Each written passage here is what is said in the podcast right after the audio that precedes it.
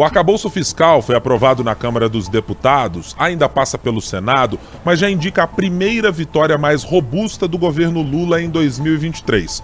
Só que agora direciona parte das atenções para a disputa pelo bolo do orçamento de 2024. Qual o tamanho do problema que o governo terá para encontrar uma base a ser aglutinada na Câmara dos Deputados? Em Minas Gerais, o governador Romeu Zema adota o modo morde e assopra. Enquanto faz convite para a vinda do presidente Luiz Inácio Lula da Silva a Minas, não participa de atos com ministros do seu governo que estiveram por aqui.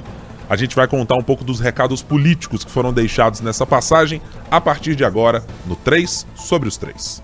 Os principais fatos sobre os três poderes da República. 3 sobre os 3. Olá, tudo bem? Você está no podcast 3 sobre os 3, que semanalmente aborda assuntos relacionados aos três poderes da República: o Executivo, o Legislativo e também o Judiciário. Você pode nos acompanhar na sua plataforma principal de podcasts. Pode ser o Deezer, o Spotify, o Tidal ou qualquer outra que você utilize. Também pode ser no seu tocador de podcasts especificamente favorito. Ainda pode nos acompanhar também no youtube.com.br o tempo e no nosso canal O Tempo, que está lá disponível em otempo.com.br.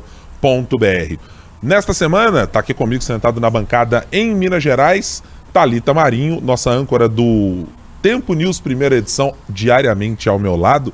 Como vai, Talita? Mais um momento em que estamos juntos por aqui. Bom dia. Pois é, Guilherme. Demorei para ser convidada de novo, mas eu cheguei, viu? Tudo bem com você? Tudo bem com os nossos ouvintes, quem está nos acompanhando por aqui? Espero que sim. Trouxe cafezinho, pão de queijo, alguma coisa assim? Trouxe água. Tá. É, tá aceito, pelo menos para o primeiro momento. Direto de Brasília, nossa conversa com a editora de O Tempo por Lá, Amanda Carvalho. Oi, Amanda, tudo bem? Como vai? Oi, Guilherme. Oi, Talita. Tudo ótimo. Muito feliz em estar aqui em mais um episódio de Três sobre os Três. Bom, hoje eu vou fazer uma mudança na ordem dos trabalhos. Na semana passada, nós abrimos aqui a discussão com uma inversão de pauta. Tratamos dos assuntos mineiros antes de tratar dos assuntos de Brasília. Hoje, a nossa conversa é direto com a Amanda, inicialmente, para a gente falar sobre um tema que, ao longo da semana, uh, representou, me parece, o primeiro indicativo de uma vitória do governo Lula, mas uma vitória quase para valer. A gente está gravando o programa na quinta-feira, vai ao ar a partir da sexta-feira e ainda precisa ser aprovado pelo Senado o arcabouço fiscal. Passou na Câmara com duas mudanças importantes e acho que a mais relevante para o governo é aquela que tirou dentro do arcabouço um limite uma, um espaçozinho aberto de coisa pequena, 30 bilhões que seriam manejados pelo governo, mas empurrou para o orçamento de 2024 essa possibilidade. Amanda, a partir dessa mudança e como ficou definido pela Câmara, considerando ainda que alguma mudança possa acontecer no Senado, eu queria que você detalhasse um pouco como é que essa mudança se deu. É, era alguma coisa esperada pelo governo? Dá para dizer que o governo teve que aceitar mesmo as coisas como aconteceram e agora vai ter que se virar para resolver no orçamento? É isso, Guilherme. É, foi, foi realmente vantajoso já para o governo. A Câmara sabia que iria precisar aprovar o arcabouço, né? Não tem jeito, porque isso direciona ali diretamente para o orçamento de 2024, né? Para ser usado como base na LDO. Então, esse orçamento ele precisa ser enviado ali é, até 31 de agosto, mais ou menos, né? A gente tem aí pouco mais de uma semana. E o que acontece é que o governo precisa agora preparar medidas aí para zerar o déficit das contas públicas, né? Que foi o que o governo prometeu e vai precisar de um extra aí na arrecadação, considerando é, esse propósito, né? Então é a promessa do governo, é a promessa do ministro Fernando Haddad, né? O governo é, apresenta um conjunto de medidas para aumentar a arrecadação, a receita, e isso é uma das maiores pressões em cima do Haddad nesse momento, sobretudo agora após a aprovação do arcabouço fiscal. Então ele vai tentar ali antecipar algumas medidas, né? Mas a gente sabe que o risco da conta não fechar é um pouco alto, né? Mesmo que essas medidas que o governo apresente ali no orçamento é, sejam bem sucedidas, a gente tem aí aumento do salário mínimo e todos os gastos sociais, e aí vem a preocupação que é a conta não fechar, né? O próprio PAC que o governo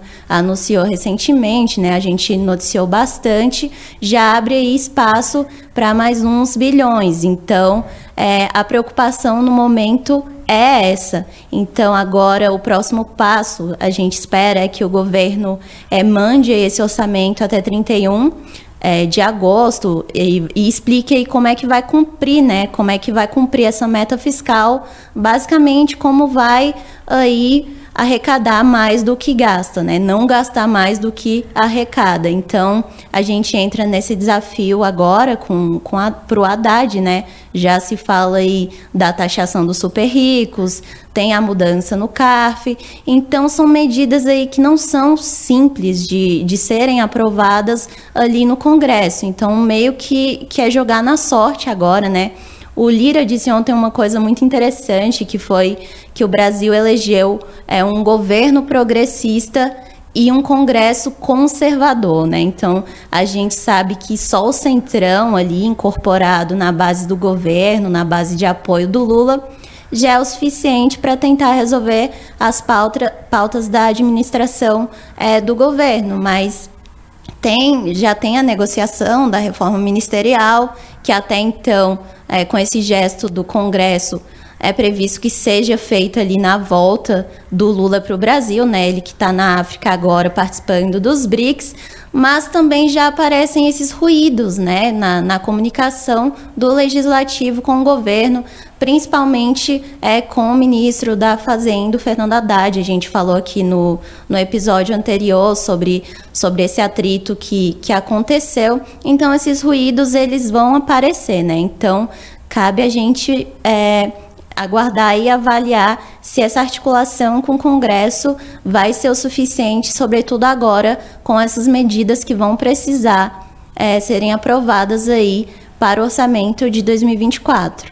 Ô, Thalita, tem um ponto que a Amanda chamou a atenção, que para além, evidentemente, só dos números, que já são um problema gigantesco com o qual o governo tem de lidar, encontrar espaço fiscal, ou mais do que espaço fiscal, espaço fiscal somado ao aumento de arrecadação que é uma necessidade premente do governo para 2024, em especial porque é um governo que precisa muito da máquina pública funcionar é, muito bem, com muito recurso, sendo uma indutora da economia, não é nada fácil. Mas isso que a Amanda mencionou da fala do presidente da Câmara, Arthur Lira, de dizer, ó, o governo, o executivo, é um governo progressista, mas a Câmara tem uma outra visão sobre o que fazer na economia e sobre o que fazer uh, de rebote também na, nos costumes, na ideologia ou coisas assim. É, você entende que aí tem um problema muito maior para o governo para lidar do que somente os números por essa fala do Lira? Muito maior, né, o Guilherme e a Amanda. A Amanda falou uma coisa interessante também, o Guilherme, antes de tocar nesse ponto, acho que é importante a gente lembrar que, para além de ser só uma promessa do governo, né, para equilibrar contas e tirar o país, talvez, de uma situação econômica que a gente viveu nos últimos anos, aí durante o período Jair Bolsonaro, muito criticado, por óbvio, né, pelo governo Lula, naquele momento de oposição, mas que senta agora na cadeira e precisa resolver o problema, é a forma mais próxima que a população tem hoje de cobrar essas promessas desses governos. Talvez é, é, seja uma forma evoluída da população de participar mais ativamente da política, e é por isso, porque a população também é, cobra né, é, aquilo que foi promessa e as redes sociais estão aí. O parlamentar, o político que disser que não se preocupa com as críticas feitas em redes sociais pela população, ele está mentindo. A gente sabe que isso pauta e pauta muito. Então, para além ah, daquela promessa de campanha e promessas de campanha a gente sabe muito bem. Precisa ter cuidado ao ser feita e precisa ter cuidado também ao ser é, é, é, ouvida, né? Essa promessa de campanha. Mas as pessoas estão cobrando. Então tem também a palavra do presidente Lula que criticava lá atrás uh, o ex-presidente Jair Bolsonaro que falava a solução está aí para aqueles mais pobres, o Minha Casa Minha Vida, que inclusive planeja ter um orçamento é, quase que o dobro né, daquele ah, orçamento deste ano então é uma pauta também que está sendo discutida. É, mas a gente precisa entender que há uma diferença no governo com as ideias e na Câmara com as ideias. Talvez este seja o momento mais decisivo do governo e talvez o primeiro mês em que o governo consiga avançar de fato, é, de forma positiva nessas discussões, mas principalmente porque não consegue andar com a cabeça da Câmara, né? E talvez é, esse seja o ponto mais complicado. E aí a gente tem o, o ministro Fernando Haddad que acata o que o presidente Lula diz e que entende os movimentos que a Câmara faz, mas que não quer aceitar muito bem esses movimentos que precisam ser feitos. E talvez esse seja o momento dele entender, parar e pensar qual é a forma mais correta de tentar dialogar. Eu não quer dizer que o governo vai baixar a cabeça e vai falar, então a gente vai acompanhar aqui o pensamento, a cabeça da Câmara. Mas o governo precisa muito mais dessa aprovação da Câmara, né? Neste momento. Então a gente precisa entender que é muito mais um momento de diálogo e talvez de deixar o ego de lado. A promessa que é feita precisa ser cumprida. Afinal de contas, a população que é impactada.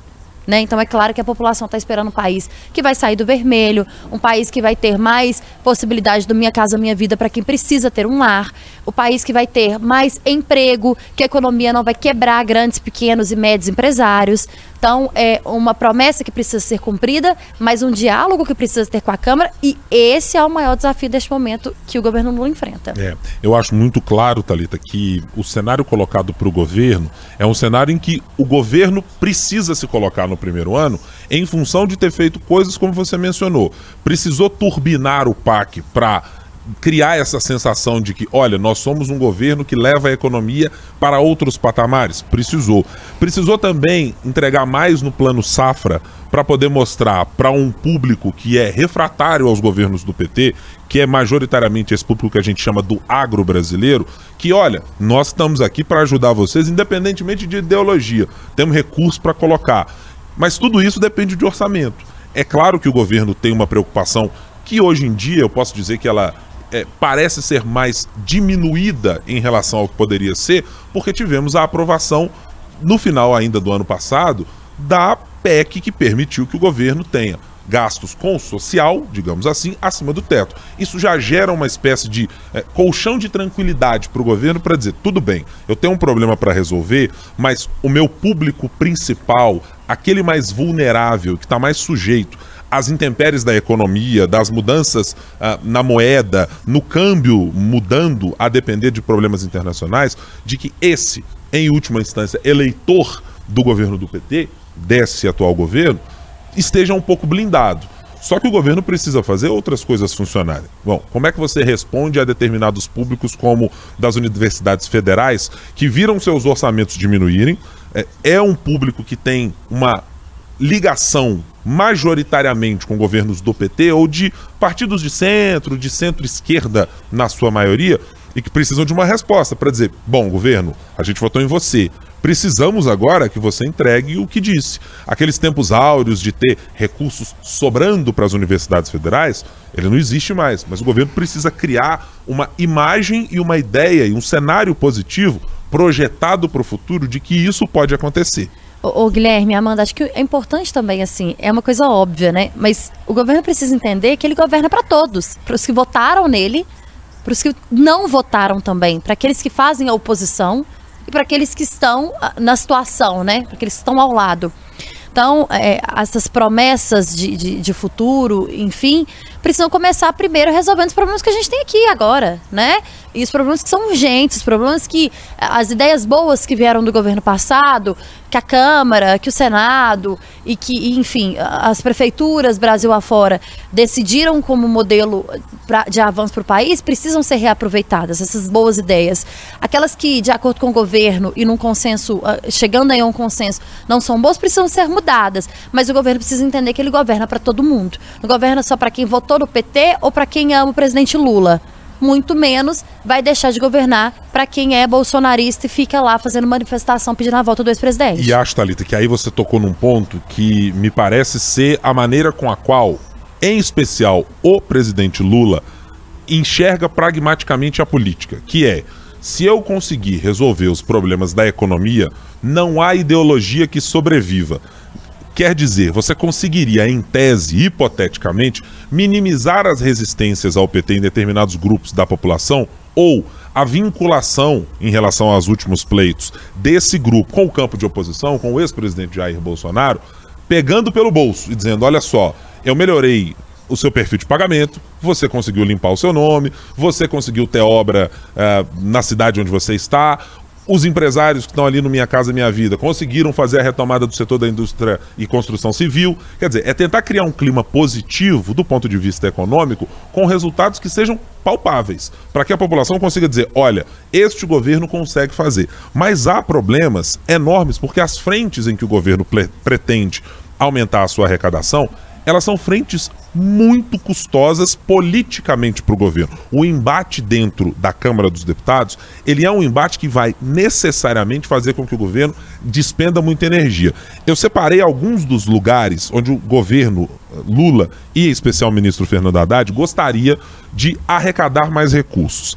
Só de tributação de renda no exterior, que é essa discussão que nós estamos tendo por agora a respeito das offshores, entre 3 a 4 bilhões. Mas essa Câmara já tratou de dar uma espécie de pontapé, inclusive com o patrocínio do presidente Arthur Lira, de dizer: ó, essa discussão aí eu não sei não, hein? Taxar quem está com dinheiro fora não é muito a nossa praia. Tem os tributos sobre incentivos fiscais estaduais que vão ser para investimentos. O governo estima arrecadar aproximadamente 50 bilhões de reais com isso. Tem a retomada do voto de desempate do CAF mencionado pela Amanda um pouco mais cedo, entre 35 até 50 bilhões de reais. É outro montante absolutamente relevante para o governo. Tem a tributação do e-commerce, que é outro que tem um custo político enorme pela população. Tem um monte de mecanismos é um nas cidades popular, né? de apelo popular e que é gente que compra e vive hoje em dia fazendo compra no exterior, revendendo no Brasil e conseguindo levar a sua vida no mercado informal. Poderia arrecadar aproximadamente 8 bilhões de reais, mas tudo tem muito custo político. Amanda, pensando nesse cenário que o governo tem, é, me parece que aquela sensação, digamos, de calmaria ao ver que o governo conseguiu passar a primeira fase dos seus projetos, talvez ela não dure muito a partir do momento em que o governo começar a ter de apertar o cinto no orçamento de 2024 e o cinto também pros parlamentares, porque afinal de contas, levar dinheiro do orçamento para dentro da máquina pública e para o executivo, em última medida, é fazer com que você tenha que negociar parlamentar e governo para ver, além das emendas liberadas, também muita coisa que os deputados adoram nos seus redutos eleitorais. Né? É exatamente isso, né, Guilherme Talita? É, é igual um joguinho ali é, que você passa a fase difícil e a próxima ali é mais difícil. Então, o próximo desafio do governo é, de fato, é, conseguir aprovar o orçamento justamente por conta dessas medidas que o Guilherme mencionou que são medidas que têm um certo custo aí político, são medidas que não vão passar facilmente no Congresso, porque a gente tem ali um Congresso mais conservador esse ano, né? Mas algumas coisas ali de fato, como a própria aprovação do marco fiscal, é um projeto que a gente sabe que tem que passar todo ano, acontece. Então, o Congresso tem ciência de que o Brasil precisa disso para a economia fluir mas outras pautas ali que o governo quer usar, outras medidas que o governo quer usar justamente para ganhar esse aumento na receita, na arrecadação, para as contas fecharem, né? Para a gente ter um déficit zero aí, essas medidas sim, elas vão ter um empecilho, elas vão ser um empecilho. A articulação do governo vai ter que ser melhorada, sim, de fato. O Congresso não está nada disposto a trabalhar, por exemplo, nessas pautas aí, é, que são essas pautas mais voltadas para a esquerda, que, enfim, seria porte de drogas, essas pautas de costume mais polêmicas. Tanto é que a gente tem o um exemplo é, do STF julgando o porte de drogas, né? Tem vários projetos encaminhados sobre isso no Congresso, mas estão travados, né? O Congresso ali não quer mexer com isso agora, justamente porque mexe ali com um pouquinho da ideologia e nem o Congresso, e acho, imagino, creio eu, que nem o governo agora é, estejam preocupados em mexer com isso. Então, de fato, o foco agora é economia, é o orçamento de 2024 e é o governo é, conseguir cumprir as promessas ali, mas de que forma, né? Vai quebrar é, a regra fiscal, é, vai conseguir dar andamento nessas medidas que vão gerar ali um aumento na receita, tá, é tudo muito nebuloso, né? Muito complicado é, contar aí com uma arrecadação que talvez não venha a acontecer, né? Que nenhum assim economista seja 100% confiante sobre esse aumento de arrecadação Então, o governo conta mesmo com essas medidas, mas a gente sabe que precisa ter um plano B aí de fato, porque essa receita pode não subir, então realmente é um desafio grande. É, a sensação que eu tenho, gente, é assim, talvez o governo não estivesse preparado para tanto embate é, de uma só vez. Sabe, assim, é, o governo Lula talvez não tenha se preparado e talvez acostumado pelos cabeças é, do PT e pelo, pelos cabeças da esquerda com o governo passado que eles fizeram, que tinha, é claro, sempre, sempre existiu a oposição e nós sempre tivemos situações de embate, né? Aí tá aí a democracia, inclusive. Mas é, a sensação que eu tenho é que o governo Lula e os seus ministros e a sua equipe, de fato, não se prepara para esses embates que são prévios, né? A gente consegue imaginar até qual é o próximo embate que o governo vai enfrentar de forma mais séria. E neste momento o que a gente encontra é um governo, uma equipe que vai ter que escolher qual batalha vai querer lutar, né? se vai tentar convencer ali parlamentar por parlamentar, se vai querer convencer, é, sei lá, abrir as contas de fato, abrir o coração para a população e falar para os brasileiros e falar, olha, nós prometemos isso, não vamos cumprir, mas contrapartida nós vamos dar isso e isso aqui em troca. O país vai passar por uma situação assim, mas a gente está tentando controlar. Qual que seria a pior situação neste caso? A gente não sabe. A Amanda cita um, um termo que é muito que eu gosto muito, que é de ser uma situação nebulosa, né? A gente não consegue enxergar mesmo que vem do lado de lá. E talvez nem o governo tenha, de fato, esse pensamento positivo de que tudo vai dar certo e não tenha conseguido ainda achar de fato o melhor momento ou a melhor forma de amenizar essa situação que está o país. E assim, é muito chato, né? Enquanto cidadão, assim, é muito ruim para a gente viver num país onde, é claro, a, a democracia é um, um, um marco importante e a gente precisa dela para viver em qualquer ponto da nossa vida. Mas é muito ruim ter é, uma política voltada só para a esquerda ou para a direita, para quem concorda ou não. E a gente está vendo aí, ó, cada dia mais população que sofre, recursos básicos que não chegam, uma economia que não consegue de forma nenhuma girar e um país que não sai do lugar. Vamos mudar aqui a nossa prosa para agora falarmos sobre governo Romeu Zema e não é tanto mudando assim, porque afinal de contas o governo federal também vai estar nessa conversa. Na última semana, na semana passada, aliás, tivemos aqui a visita do vice-presidente da República e também ministro da Indústria e Comércio Exterior, Geraldo Alckmin, que participou de um evento aqui em Sete Lagoas e, juntamente com o governador Romeu Zema, começaram-se ali uma espécie de troca de afagos. O governador dizendo: olha em, envolto, primeiro é para deixar a gente sempre lembrar, envolto já há algum tempo numa áurea de desconfiança mútua entre ele e governo federal e o governo federal para com o Romeu Zema, tentou fazer no que nos pareceu ali na leitura política um primeiro um, um primeiro chameguinho no governo de dizer, olha só, gostaria que o presidente Lula viesse aqui, para anunciar determinados investimentos ou para acompanhar aqui a inauguração do Tribunal Regional Federal da Sexta Região e muito mais. Bom, o vice-governador respondeu, o vice-presidente, aliás, respondeu: olha, coloque o café no bule que o presidente Lula virá a Minas Gerais. Bom, vieram primeiro os ministros do presidente Lula.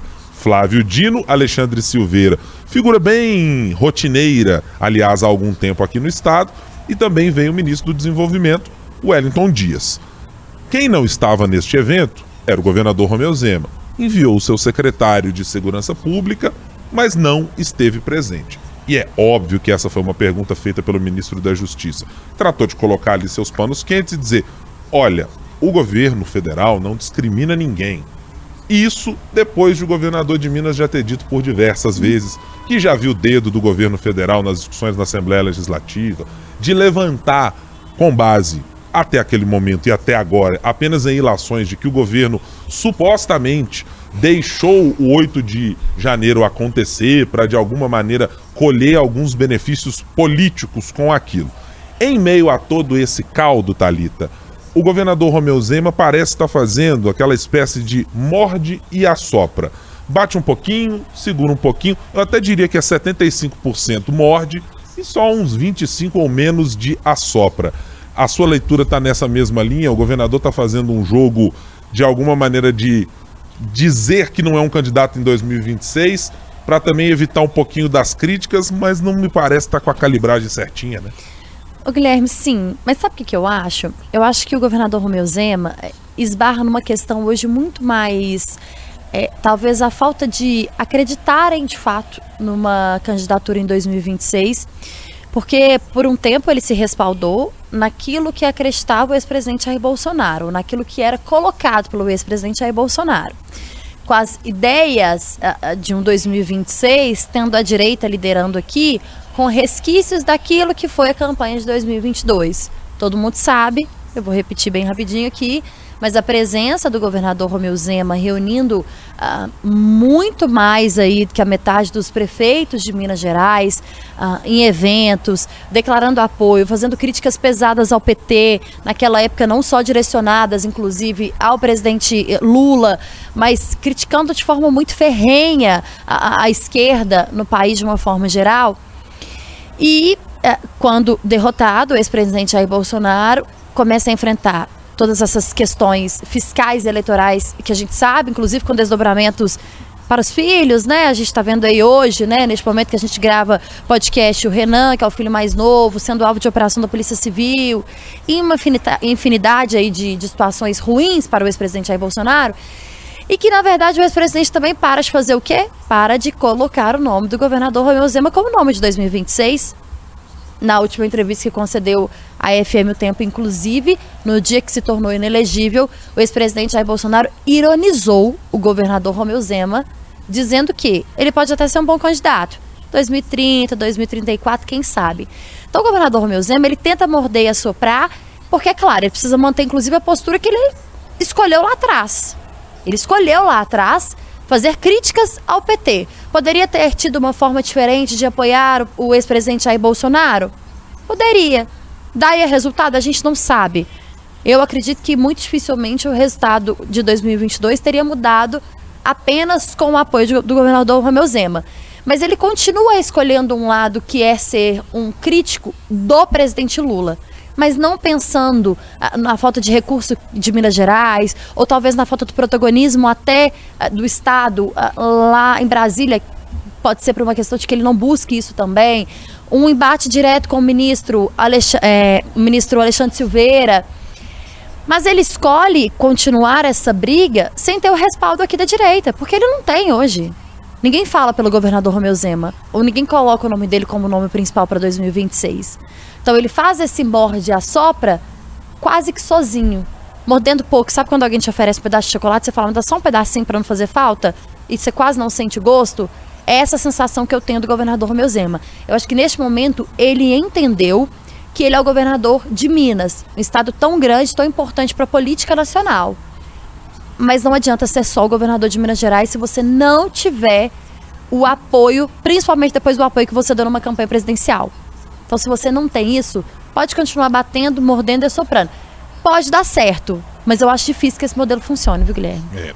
Ô Amanda, os ares de Brasília, ou pelo menos aqueles burburinhos ou as conversas que chegam até aí, dão conta dessa tamanha rivalidade que o governador Romeu Zema tem para com o governo federal?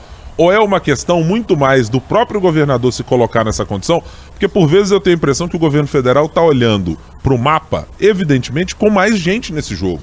Está olhando para Tarcísio de Freitas em São Paulo, está olhando para Eduardo Leite no Rio Grande do Sul, e o governador Romeu Zema é mais uma dessas peças. Mas a peça que tem apresentado o discurso de maior enfrentamento direto nas críticas ao governo. E talvez tenha sido a peça que mais incomodou na campanha presidencial, porque o noticiário político nacional falava sobre essa força que o governador dava ao ex-presidente Jair Bolsonaro, reunindo, eu não lembro bem o número exato aqui, Guilherme Amanda, se vocês lembrarem, inclusive, podem me ajudar, mas centenas de prefeitos de forma impressionante. Naquele momento, inclusive, um elogio que era feito ao governador Romeu Zema por especialistas em política era exatamente isso. Como um governador que chega desconhecido e é eleito governador, na primeira campanha que faz, consegue tamanha força numa campanha presidencial. Dá para dizer que o rival visto pela ótica de Brasília para Minas Gerais, de fato é um rival de peso? O governador Romeu Zema tem esse status por aí, Amanda? Então, né, o que, que acontece? Eu, eu, acho que não é uma questão unilateral, né? Eu acho que o PT, o governo, já tem essa ciência de que precisa é, entregar resultados aí para os mineiros, né? Mas possivelmente ainda há sim esse ressentimento ali envolvido, sobretudo na ala ali mais forte do PT, né? Creio eu. Minas é um estado grande, região onde o Lula ganhou, então o óbvio já está mais do que exposto, né? Tem peso pra caramba. Então essa relação de gratidão, o Lula sabe que é mais do que necessária, né? Mas aí entra essa situação que é a relação com o próprio Zema, né? Que, que encontra aí esses atritos no caminho. Imagino que você deva mencionar, Guilherme, logo mais, a questão dessa confusão recente que aconteceu entre o Zema e o ministro Alexandre Silveira, que foi que foram aquelas críticas ali via Twitter, que um tweetou, outro tweetou em resposta. Então, essa questão aí do Zema cobrar o ministro, né, falando que usando ali aquela situação do acidente, daquela tragédia que aconteceu como uma é, nas palavras do ministro Alexandre Silveira, como uma oportunidade para politizar a situação, também coloca mais lenha da, na fogueira, de fato. O Alexandre Silveira ir lá e responder, né, rebater, falar que ele estava politizando tudo, que, enfim, também não é a melhor forma de se blindar do ocorrido, né? A gente sabe que, que o governo tem que intervir em melhorias em rodovias e, sobretudo, no sentido de fiscalização, etc. Mas acaba que, que não é uma questão unilateral, assim, somente o Zema é, ali colocando um pouquinho mais de lenha na fogueira, mas também há o ressentimento do PT, há o ressentimento ali do governo, né? Não diria assim do Lula especificamente, né? Mas com certeza o entorno do Lula tem sim um pouquinho de resistência. Eu acho que chega a ser uma pedrinha ali no sapato em algumas ocasiões, embora o Lula saiba que esse, que esse ato de gratidão é, a Minas Gerais deva ser bem mais explícito do que tem sido. É. E é muito evidente que isso encontra ecos na oposição ao governador Romeu Zema, porque o próprio governador se colocou nessa condição e é preciso observar o histórico político. É, o governador sempre usou como uma espécie de escada ou de força motora para construir a sua imagem.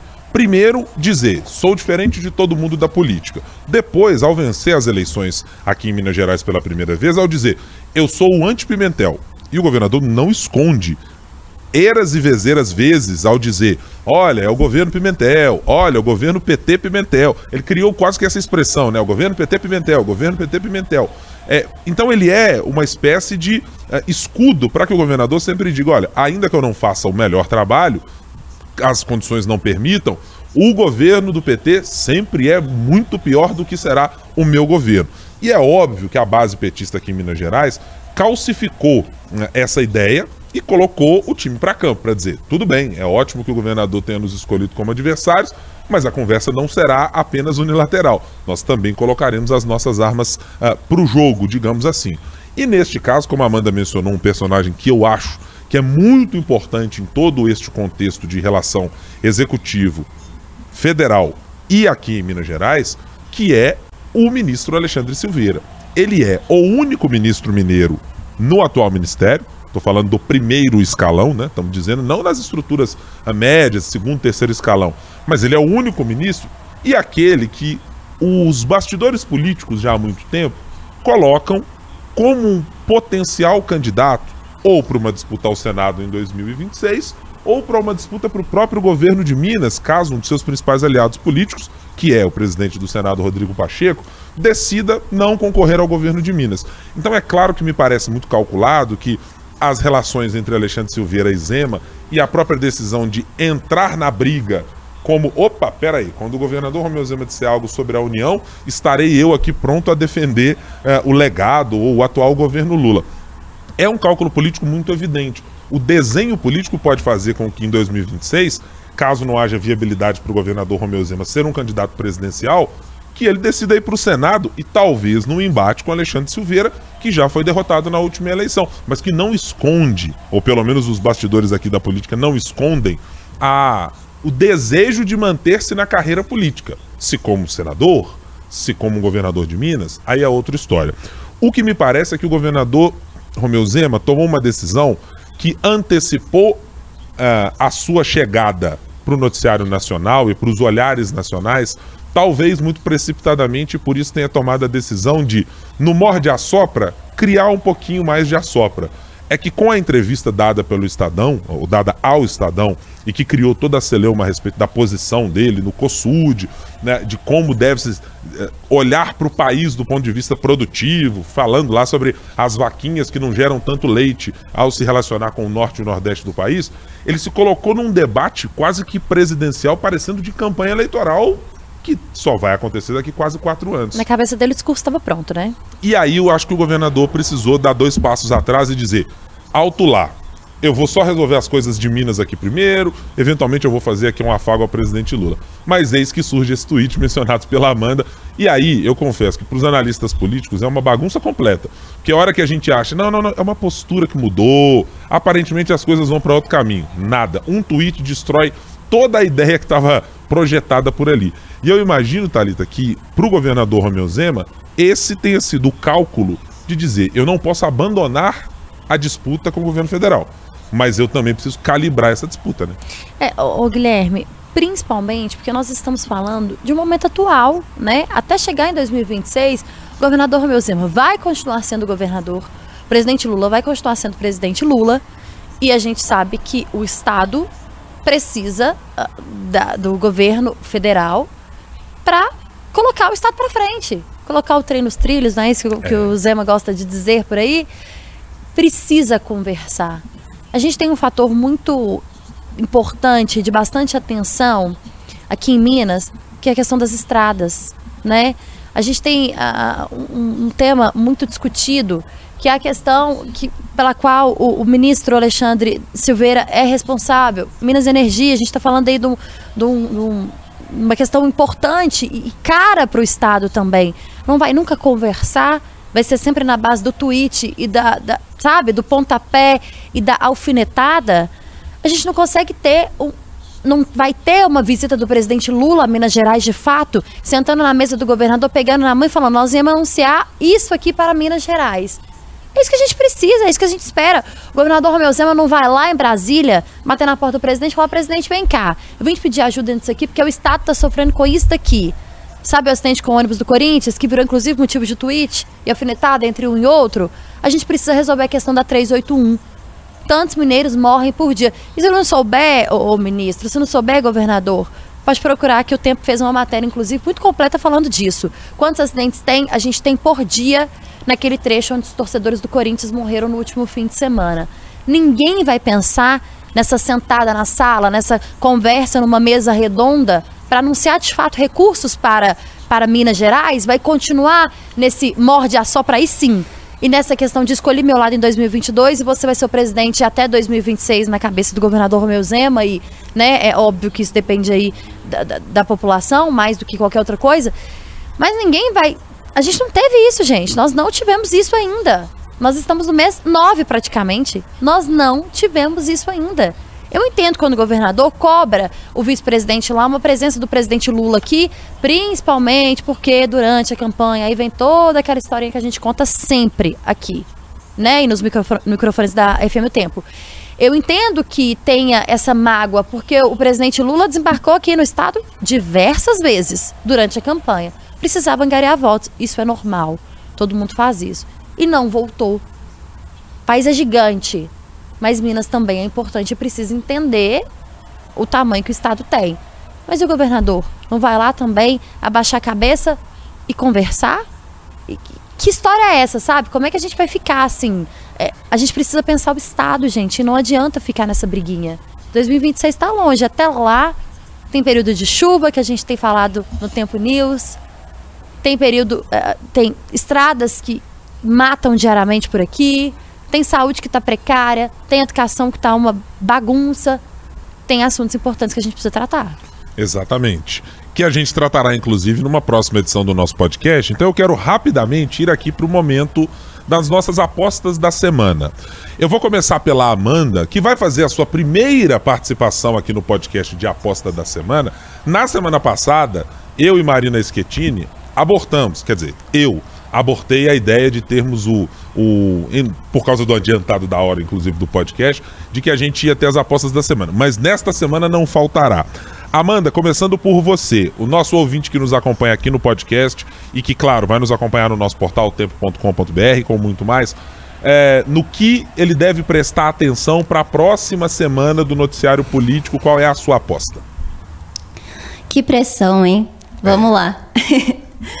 é, acho que o que a gente pode apostar aí para a próxima semana é que na volta do Lula aqui para o Brasil, ele vai finalmente realizar a reforma ministerial que vem sido aí cobrada pelo Centrão já há muito tempo, uma novela que se arrastou aí, e com essa reforma ministerial o governo melhora ali a relação com o Centrão, melhora a relação com o Congresso, com a Câmara, e melhorando essa relação facilita aí as futuras aprovações necessárias para o governo, sobretudo no âmbito da economia, que é o que vai mexer de fato no nosso bolso, no bolso do brasileiro. Então, é bom a gente se atentar a isso. Aí, não teve pressão nada. A Amanda já sabia prontamente o que ia fazer. Tá Fez vendo? a colinha no telefone é, ali, pensou tá, nisso a semana ela toda. Já planejou, já conversou no colégio de líderes antecipadamente, organizou a pauta, entendeu? Já prestemos atenção no que fez a, Amanda, a nossa Amanda Carvalho.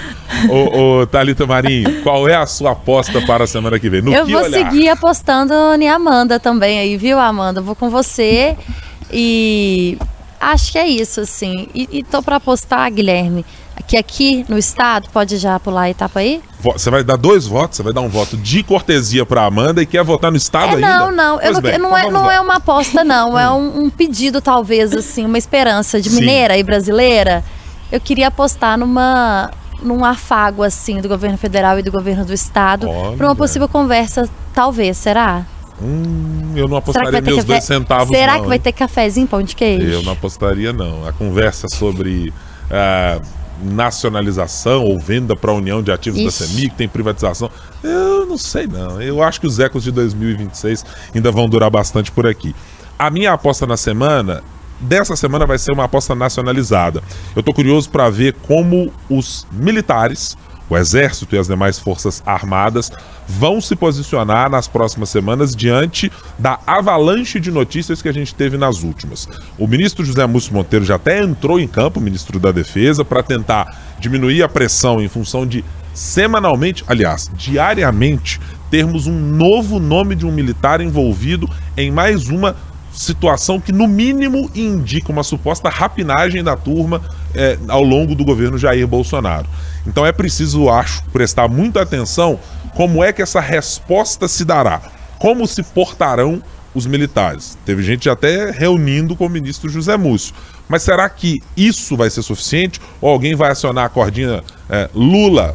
Queremos uma audiência para conversar sobre isso. Dá para parar um pouquinho as arestas? O presidente da República já até teve reunião fora da agenda para conversar sobre isso. Mas eu estou muito curioso para ver como Forças Armadas, é, como grupo é, com o corporativismo que lhe, lhe é peculiar, vai se portar daqui para frente diante dessa avalanche de notícias nada boas para o Exército e para as Forças Armadas. É, eu tô achando que nós perdemos a parte em que contaram que para ser fazer parte de alguma força de segurança você precisava ter partido também. Pois é, essa não estava escrita em lugar Perdi algum. essa daí, viu, gente? É, estava fora do roteiro. Amanda Carvalho, nossa editora em Brasília, muito obrigado pela presença no nosso 3 sobre os 3 nessa semana. Esperamos Vossa Senhoria na próxima quinta-feira. Tchau, tchau. Obrigada, Talita. Obrigada, Guilherme. Vejo vocês na próxima semana. Até. Talita Marinho, mais uma hora em que estivemos juntos por aqui neste podcast. Voltaremos a nos ver amanhã de manhã, né? A gente tem que trabalhar, né? Amanhã de manhã, para o nosso ouvinte que está nos acompanhando. É porque gravamos na quinta-feira, na sexta-feira pela manhã. Quando você começar a ouvir este podcast, eu e Thalita já estaremos no ar na FM O Tempo, nos 91.7 FM aqui em Belo Horizonte. É, por favor, escuta a gente na rádio e também ouça o nosso podcast. Ô, Amanda, até a próxima, viu? E quando precisar, gente, eu tô por aqui. Podem me chamar. A gente chama mesmo, tá? Chama Espero mesmo. que A com uma mesa não. farta na próxima vez, pelo amor de Deus. Convidado, A né? mesa aqui não tá Tem que ser fartando. tratado bem. Não tá fartando espaço aqui pra gente ficar. Deus me livre que eu fiz essa piada. Ai, gente. meu Deus. Ó, hora Dá de pra encerrar. cortar, gente? Será? Nossa, hora de encerrar o programa, gente. Pelo amor de Deus. Muito obrigado a você que esteve aqui conosco nesse episódio da segunda temporada, é, da terceira temporada, o segundo episódio de Três sobre os Três. Estamos no mais, nos mais diversos tocadores para você nos acompanhar. Muito obrigado pela companhia em mais essa edição. Tchau, tchau.